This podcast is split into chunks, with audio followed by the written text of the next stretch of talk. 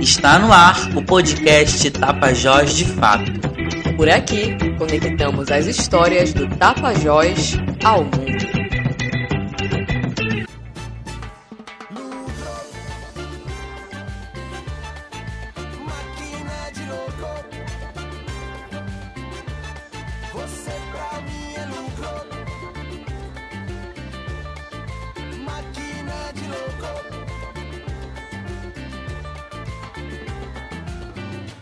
Segundo pesquisas, a floresta amazônica está caminhando para um processo de destruição que pode ser irreversível. E isso vem acontecendo por conta dos impactos ambientais de grande escala no clima e no solo. Esse processo é chamado de savanização. Segundo dados do Instituto Brasileiro de Pesquisas Espaciais, se a Amazônia perder de 3 a 8% do ambiente natural, os danos a este bioma serão impossíveis de serem revertidos, trazendo consequências drásticas para a floresta e seus povos. Para entendermos melhor sobre a savanização da Amazônia, vamos ouvir agora Johnson Portela, militante do movimento Tapajós Vivo, educador popular e ambiental pedagogo pesquisador na área da psicologia ambiental e mestrando em Sociedade, Ambiente e Qualidade de Vida na Universidade Federal do Oeste do Pará, UFOPA. Bem, sobre a savanização da Amazônia, ela é um processo antrópico, ou seja, não é algo natural da Amazônia se transformar suas florestas em uma savana. É um processo antrópico que está relacionado intrinsecamente com o ser humano e a modificação que ele faz na natureza, direta e indiretamente. O diretamente está ligado a desmatamento, é, seja para retirada da madeira ou para qualquer tipo de, de retirada dos bens naturais existentes em dado local, e indiretamente é o aquecimento global como um todo, que causa essas, essas modificações, seja por crateras abertas, na floresta, aonde ela se adapta àquilo. Geologicamente, a terra em si, ela, ela se modifica e a vegetação, a, a, a flora também se modifica junto. Ou seja, é um processo de adaptação da Amazônia. Só que não é uma adaptação benéfica, porque ela é causada também através da oscilação da temperatura e do, e do não ocorrimento de chuvas. Por mais que nós estamos numa região como a Amazônia, que é densa de chuvas, mas se ela se modifica, a natureza em si também se modifica. E isso pode causar grandes problemas socioambientais. Então tem que ter esse, esse olhar sensível que não é algo natural savanização não é algo natural. O natural da Amazônia são florestas densas. É, é, claro que cada território tem sua peculiaridade e, sua, e seu bioma Amazônia, mas o natural da Amazônia não é uma expansão de uma savanização. Isso, isso, isso requer muito cuidado e sempre um olhar de problematizar a relação do homem com a natureza. A savanização é um processo que já está em curso mas que, caso seja consolidado, trará impactos negativos para a Amazônia, e é sobre esses impactos que o educador ambiental Johnson Portela vai comentar agora.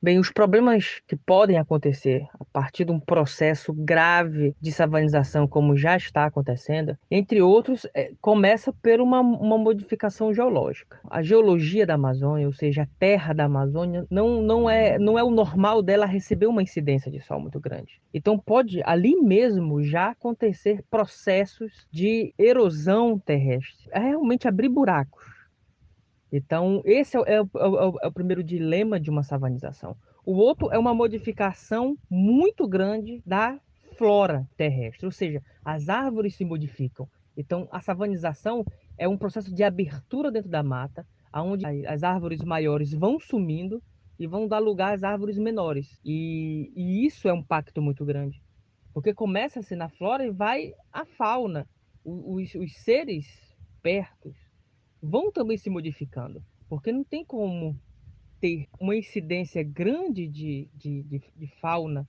ali presente, porque é outra modificação de floresta, é outra forma de caçar ou de comer alguma coisa. Então, esses são os impactos. E, e socioambientalmente falando, podemos ver nascentes sumindo, esse processo de expansão dela é, pode ocorrer um processo geológico muito forte. Então, assim, é a ponta de um iceberg, podemos dizer, o processo de, de, de savanização. É um processo muito preocupante, porque ocorrendo do jeito que está, perderemos muito, muito, muito da flora e, consequentemente, da fauna e, consequentemente, da, dos nossos rios, porque é, uma, é um ciclo perfeito da natureza. Qualquer quebra desse ciclo, modificação por um processo de mudanças climáticas e de destruição da Amazônia como um todo, direta ou indiretamente, como já mencionado, ele, ele vai causar esses efeitos. E ninguém vai escapar deles. Seja, claro, né, os indígenas, ribeirinhos, é, os pequenos agricultores serão os primeiros a sentir, mas o pessoal da, da, da cidade, os povos da cidade, principalmente do periurbano da cidade, vão sentir muito isso, porque vai se modificar como um todo. Então a incidência de calor, que já é algo grande, dependente da, da, de que parte da Amazônia esteja, então vai ter uma incidência ainda maior, por causa dessa modificação dessa expansão dessa savanização da Amazônia. Apesar de já estar ocorrendo na região, a savanização da Amazônia como um todo ainda pode ser evitada. Por isso, Johnson Portela traz algumas falas do que pode ser feito para evitar essa tragédia. O que pode ser feito sobre esse processo, o primeiro dele é começar -se a ter sensibilidade em dizer que o culpado é o ser humano. Pronto. Direta e indiretamente é a relação do homem sobre a natureza, mais especificamente sobre a Amazônia. São as mudanças climáticas na maioria dos países, gerado pelos países do norte do globo. Então aí já vem uma questão do próprio racismo ambiental dos países mais ricos que fazem é, a poluição como um todo. E mais diretamente é a expansão do agronegócio, madeireiras, gado na Amazônia, a própria mineração, todo esse papel de expansão dentro dela está deixando marcas. Então, eu acho que o, o, o primeiro processo a ser feito é se sensibilizar. Essa sensibilização também é uma forma de conscientização do processo de destruição que não é algo natural, é algo imposto pelo homem. É um processo antrópico de relação. Esse é o primeiro. E a partir disso é fazer é fazer pressões nacionais e internacionais para que esse processo é, com o tempo acabe. Obviamente que isso é, é, é, é, é, a cerne da coisa, é que esse processo se estanque, porque se continuar como está, pior vai ficar. Então, e essa pressão internacional é sobre empresas, é sobre essa, é, é sobre essa expansão do agronegócio, é sobre é, a expansão do gado, a expansão uma, da retirada de madeira e de todo o processo de destruição ambiental dentro da Amazônia. Só que isso também tem que ser feito de modo indireto, ou seja, com as grandes empresas poluidoras. Isso a gente fala de combustíveis fósseis também. Então é todo é todo uma ligação, porque assim como a natureza ela é ligada pela, pelo seu modo natural, seu ciclo natural de vida, somente sobre a questão das chuvas e, e, e, e tudo mais, o ser humano é ligado economicamente. Então, tem que influenciar esses, esses setores. Então, vai num campo de educação, né? E vai num campo econômico, porque tem que ter coisas palpáveis, não pode ficar apenas no discurso, algo que tem que ser feito na prática. Porque se continuar como está, vamos ver a Amazônia sumindo aos poucos. E isso vai ser impactante para o Brasil como um todo, para a própria sobrevivência do agronegócio, que tem mais para o sul do país, o centro-oeste do país. Não tem como um país se permanecer forte hidricamente se há uns tantos problemas ambientais ligados a quem manda a chuva, porque a Amazônia é uma zona azul, de mandar chuva.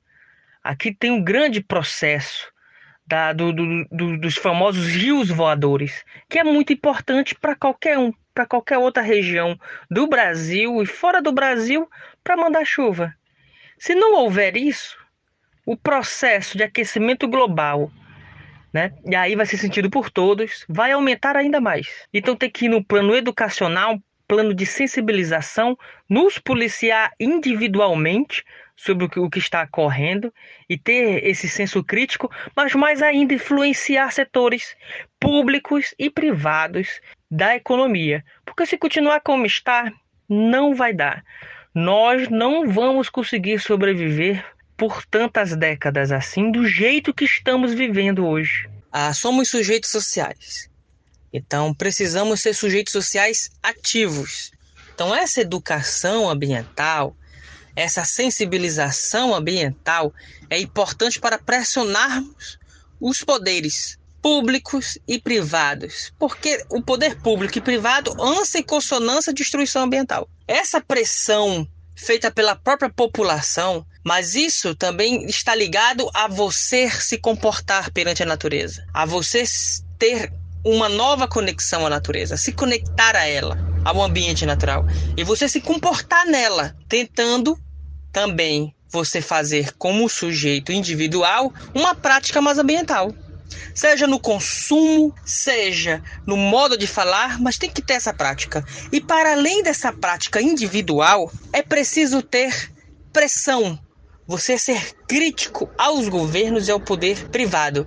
Porque medidas precisam ser feitas a curto prazo, a médio prazo e a longo prazo para a sobrevivência da nossa história. Porque não vamos apenas carregar a nossa história, mas vamos carregar nas nossas costas a vida do planeta como um todo. E isso não é mais dito geralmente nos filmes por alguém que tem algum distúrbio psicológico, que vive na rua e que está com uma plaquinha jogada na mão dizendo assim: o mundo vai acabar.